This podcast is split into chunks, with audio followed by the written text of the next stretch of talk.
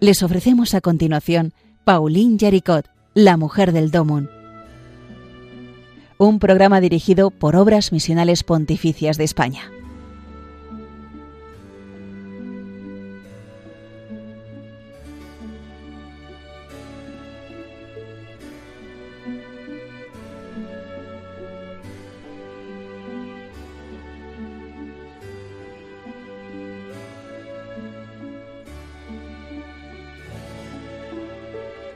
Buenos días, queridos amigos de Radio María, y gracias por estar una vez más en este programa dedicado a Pauline Jaricot, la mujer del Domun. Comenzamos poniéndonos en presencia del Señor y poniendo el programa de hoy y todo este jueves en manos del Señor. En el nombre del Padre y del Hijo y del Espíritu Santo. Amén.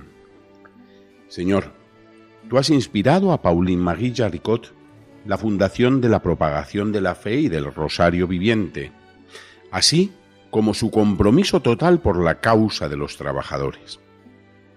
Que pronto llegue el día en que la Iglesia pueda celebrar la santidad de su vida, que su ejemplo lleve a un gran número de cristianos a dedicarse a la difusión del Evangelio, para que los hombres y las mujeres de nuestro tiempo y todos los pueblos del mundo puedan descubrir tu amor infinito, manifestado en Jesucristo, Señor nuestro, que vive y reina contigo en la unidad del Espíritu Santo, y es Dios por los siglos de los siglos.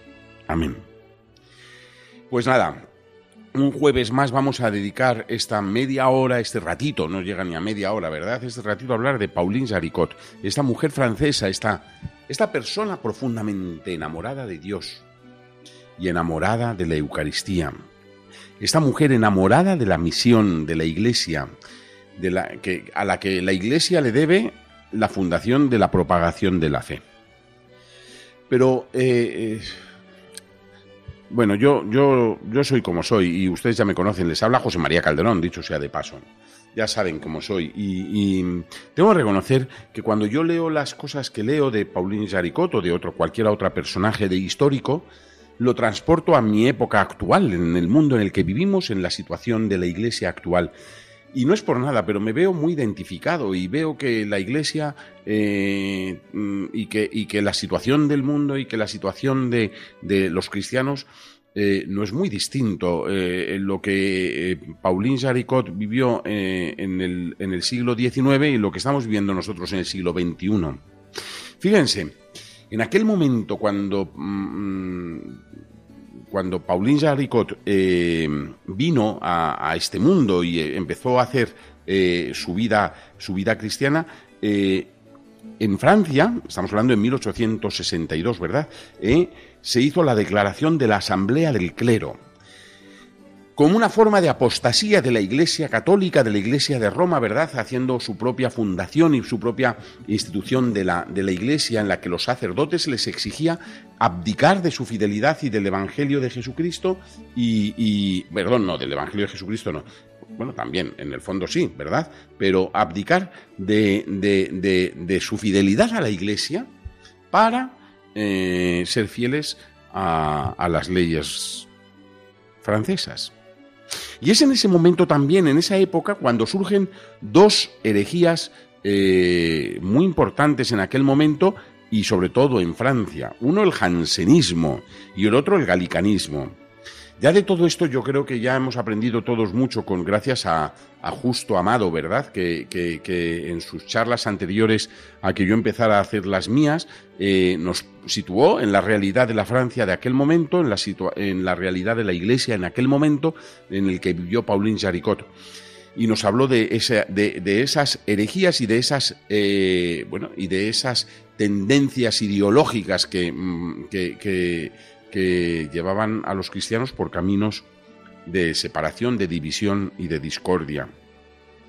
En el fondo, en el fondo, queridos amigos, eh, vemos que la, historia se repite. También en nuestra época hay mucha convulsión y hay, muchas, eh, y hay mucha gente que va inventándose nuevas formas de vivir el cristianismo y nos intentan hacer pensar que, hay que cambiar de, de, planteamientos y el relativismo se va metiendo y el laicismo y bueno, pues son en el fondo formas distintas eh, de esa misma realidad que es la pobreza de la Iglesia, ¿verdad?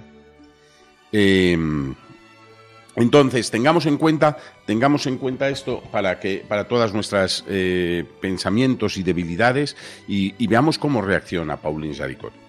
Pauline Jaricot tuvo dirección espiritual. Ella, también esto es muy bonito, ¿verdad? Ver que los santos se dejaban asesorar, acompañar, ayudar por sacerdotes expertos, y sacerdotes, eh, sacerdotes eh, que tenían que tenían experiencia y que tenían santidad de vida y, que, les van ayudando a caminar con Jesucristo. Es, por ejemplo, el ejemplo del abad eh, eh que, que fue su director espiritual hasta el año 26 que falleció, ¿no? Y cómo él le condujo por caminos de rectitud y le, y le fue haciendo ser fiel a Roma. ¿Por qué quiero señalar esto? Porque en el programa de hoy me gustaría que todos viéramos la fidelidad de Pauline Jaricot hacia la Iglesia en un momento convulso, en un momento en el que la Iglesia de, Francia está pasando mm, una crisis grave, grande, ¿verdad? Y en la que se está promoviendo la separación de Roma por parte del Estado y por parte de, las ideologías, eh, están eh, promoviéndose la separación para no acogerse a la ley de la, a, la, ley de la Iglesia, a, la autoridad del romano pontífice. Y, y Paulín tiene muy claro, que en la iglesia es donde ella encontró a Dios y que tenía que vivir eh, ese, ese servicio absoluto, grande, de modo genial a la iglesia. ¿eh? Y así, en su fidelidad a la iglesia, en su fidelidad al romano pontífice, en su fidelidad al evangelio tal como ella lo había recibido desde, desde, desde que nació, eh, combatir esas ideas contrarias a la religión y que, estaban haciendo eh, tanto daño y que eran promovidas por la masonería en aquel momento. El amor infinito a esa iglesia, a ese amor al Papa, le llevó a tener expresiones eh, muy bonitas por su parte, María, de Pauline Jaricot en alto los corazones poseídos y vencidos por el único amor para Jesús. No más malos cristianos, ni más atroces ofensas a la Eucaristía, en la que Jesús se oculta íntegramente ofreciendo su carne a las almas puras. Ese era el deseo, ese era el deseo que ella quería expresar continuamente y sin embargo eh, descubría delitos y descubría desafectos hacia la Iglesia ¿eh? y, y en tantas personas Mm, seglares, pero también sacerdotes y religiosos y religiosas, ¿eh? Eh, y animaba así con su ejemplo, con su palabra y con su testimonio a no, a adormecerse como los apóstoles en el huerto, ¿verdad? En el huerto de los olivos, a, no adormecerse mientras Judas eh, velaba para conducir hacia el mal, para llevar a Jesucristo al patíbulo. Amor infinito, decía eh, Pauline Jaricot, amor infinito, el fuego de vuestro tabernáculo ha consumido mis más ardientes pasiones. Vuestra luz pura, con sus ardores, con sus dones, con sus señaladas, con sus señalados favores, ha destruido mi miseria y mi impotencia para lograr lo que me hacéis emprender. Las dulces lecciones han querido abatir mi orgullo sin descorazonarme.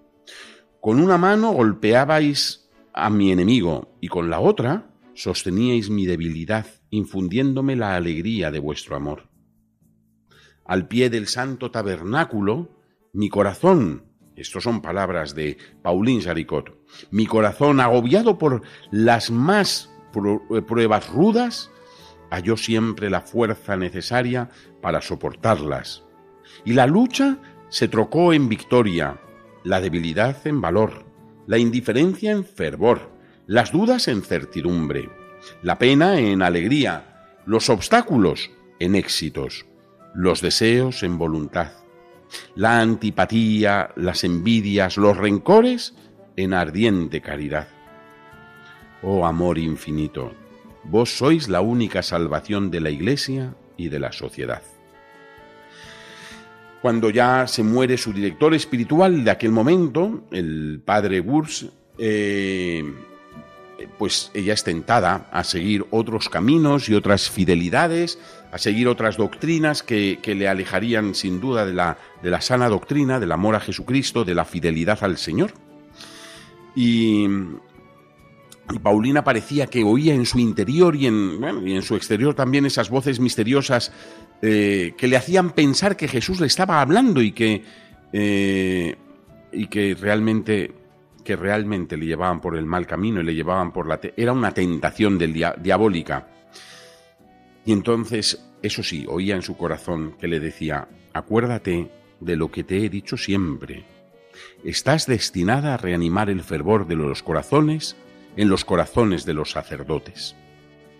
Y así le pedía el Señor que se acordara de todo lo que había recibido de ese sacerdote santo que, eh, que le había estado conduciendo por el camino de la santidad a ella también. Queridos amigos, eh, los tiempos convulsos han sido siempre, lo son y lo serán siempre. Mientras haya pecado en la tierra, y eso va a ser hasta que nos muramos, eh, el, cristiano va a estar siempre tentado por sus propias infidelidades y por sus propios caprichos.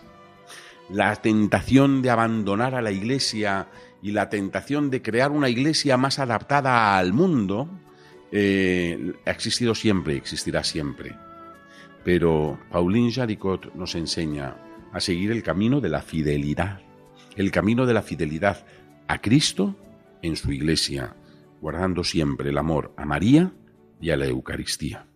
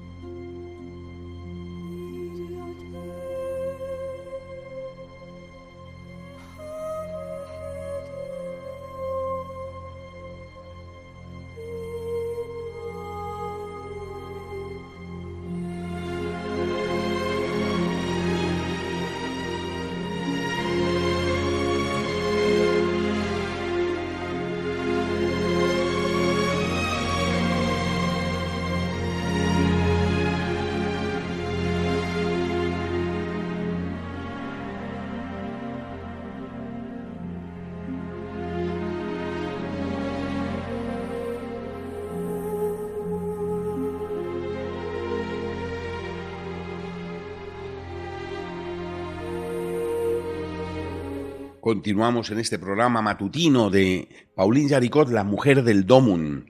Ya nos hemos hecho muy amigos de ella, ¿eh? y yo espero que todos ustedes que están escuchando este programa desde el pasado mes de octubre, ya estamos en enero, ya, perdón, en septiembre, ya estamos a punto de acabar eh, el primer año y definitivo, porque eh, a, primeros de octubre dejaremos ya este programa, pero em, yo creo que nos hemos hecho amigos de esta mujer ¿eh? y hemos aprendido, querido amigo, querida amiga, que que la santidad no es un privilegio de gente eh, rara, sino que es un don que uno busca, que uno recibe de Dios y que uno hace fructificar. Y en el día, en el día de hoy, en este lunes, en este jueves, estamos hablando de su fidelidad a, de su fidelidad a la Iglesia. Y hemos aprendido, pues, esos textos, hemos leído esos textos impresionantes, ¿verdad? En los que el Señor nos eh, eh, eh, nos habla a través de ella de que, de, que no podemos dejarnos llevar por la tentación y por los sonidos que suenan a nuestro alrededor, que nos quitan la paz y que nos quitan eh, el deseo de, seguir al Señor con fidelidad. Em, Paulina, Pauline Jaricot, sabía que Jesús estaba en la iglesia y ella permaneció siempre fiel a la Iglesia y todo lo que hizo y todas las intuiciones que ella tuvo y todas esas eh, eh, ideas o inspiraciones que recibió del Espíritu Santo, las sometió siempre a la Iglesia, lo sometió siempre al, al juicio de la Iglesia. Ella no quería hacer nada sin, sin, la aprobación de la Iglesia. Y así acudió a uno que se, a un, a un obispo, a un cardenal que se convirtió en su confidente más, más, eh, más íntimo, ¿verdad? Y a su, y a su, y, en su protector, que era el cardenal Lambruscini. ¿eh? Y todo lo que mmm, Pauline Jaricot mm, tenía eh, en su corazón lo sometía a su juicio y a su valoración que lo llevaba a Roma. Este cardenal lo llevaba a Roma y lo planteaba al Papa, al Santo Padre. Hay que decir, ya lo comenté en alguna ocasión anterior, ¿verdad? Cómo, cómo Paulín Jaricot tuvo el privilegio, el don, la alegría, la suerte, no sé cómo decirlo, ¿verdad? De poder estar dos veces con Gregorio, eh, con Gregorio XVI ¿eh? y, hablar con él. Y Gregorio XVI quedó profundamente eh, tocado ¿eh? por, por, la, por, por la espiritualidad y la profundidad interior de esta mujer débil.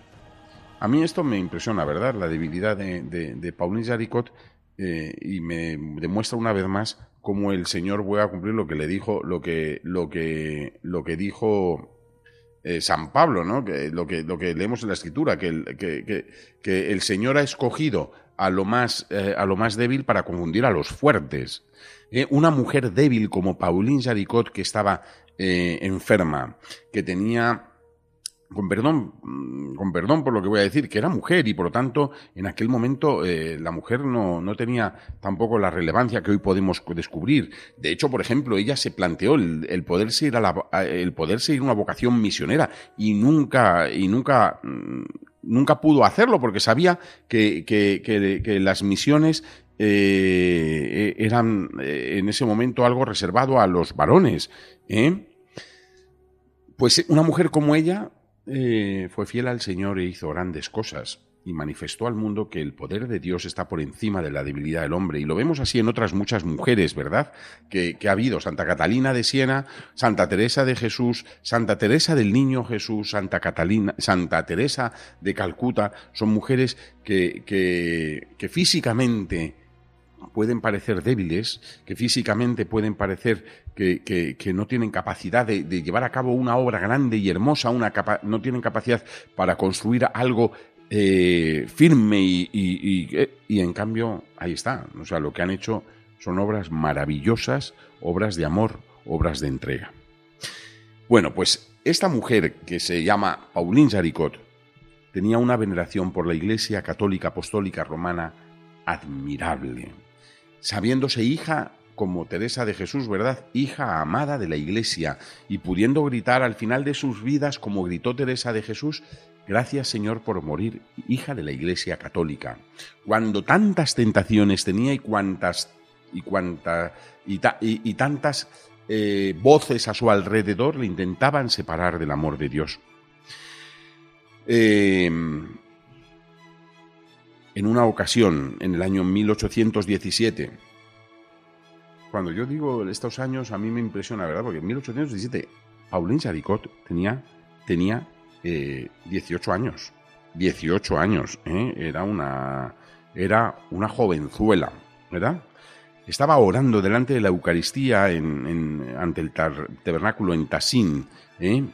Donde acudía tres veces al día para poner estar de rodillas dedicada a la oración, a la contemplación y para pedir eh, perdón por todas las ofensas que cometían los sacerdotes por sus malas predicaciones, por su mal testimonio y por su mal ejemplo.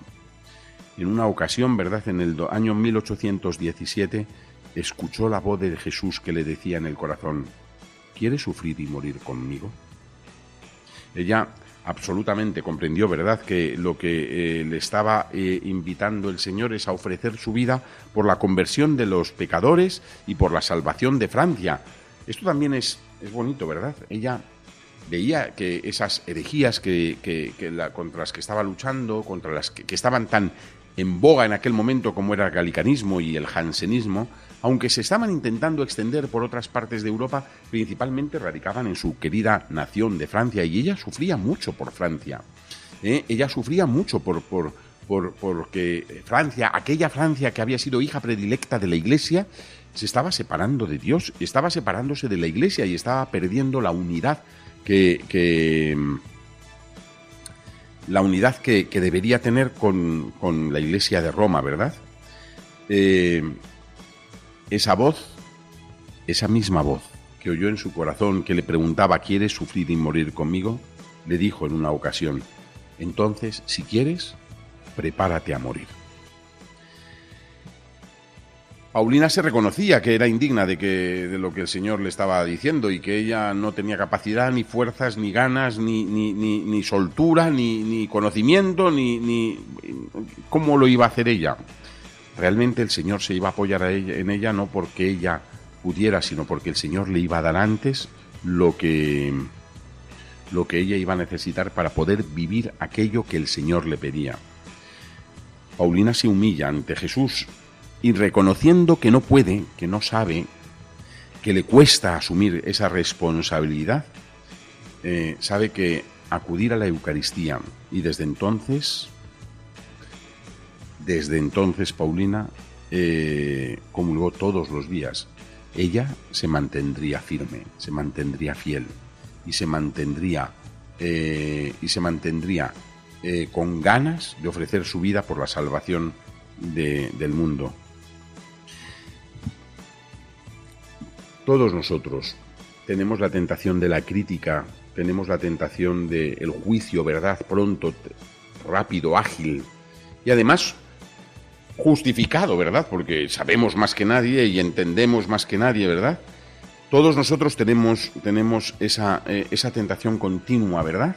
Cuando vemos el pecado de los hombres y sobre todo si el pecado es de alguien cristiano, ¿no? Y si no te digo nada, si es un sacerdote o si es una religiosa, un religioso, si es un obispo o es el papa. Dios mío, lo que podemos montar.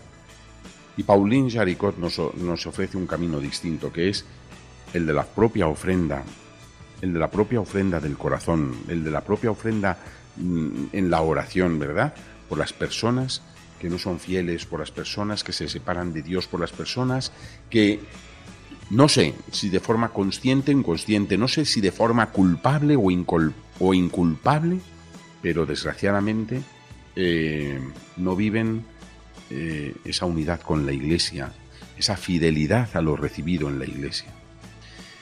Y cada uno de nosotros, los cristianos del siglo XXI, estamos llamados también a rezar mucho por la Iglesia, a rezar mucho por la Iglesia, a rezar mucho por el Papa, por los obispos de la Iglesia, por nuestros obispos de España, pero los obispos de Alemania, de Francia, de Italia, los obispos de Latinoamérica, los obispos de África, que están todos ellos en países de misión, por los obispos de Asia.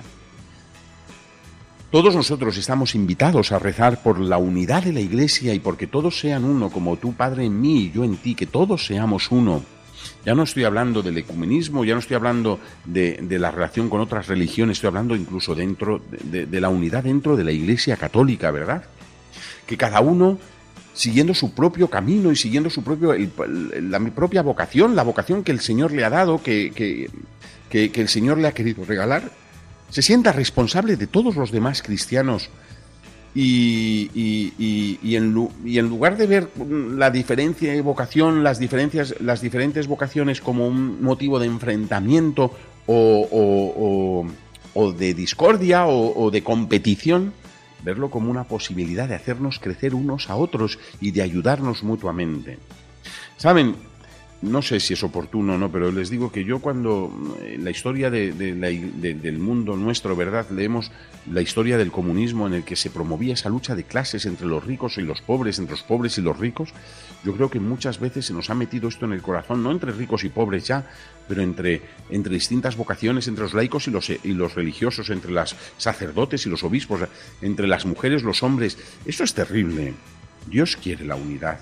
Dios nos ha creado para que todos sean uno, cada uno siguiendo su propio camino, su propio carisma, su propia vocación, pero todos construyendo el reino de Cristo, la iglesia de nuestro Señor Jesucristo, la que Él es la única cabeza y en el que toda la iglesia, unida a Él, forma unidad y muestra el rostro amable del Señor. Queridos amigos, les adejo ya porque ha pasado el tiempo.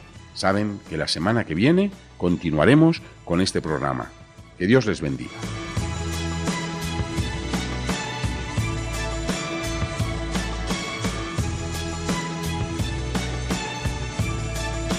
El jueves que viene, si Dios quiere, estaremos con ustedes aquí de nuevo. Saben que tenemos un correo electrónico, la mujer del domun arroba radiomaria.es.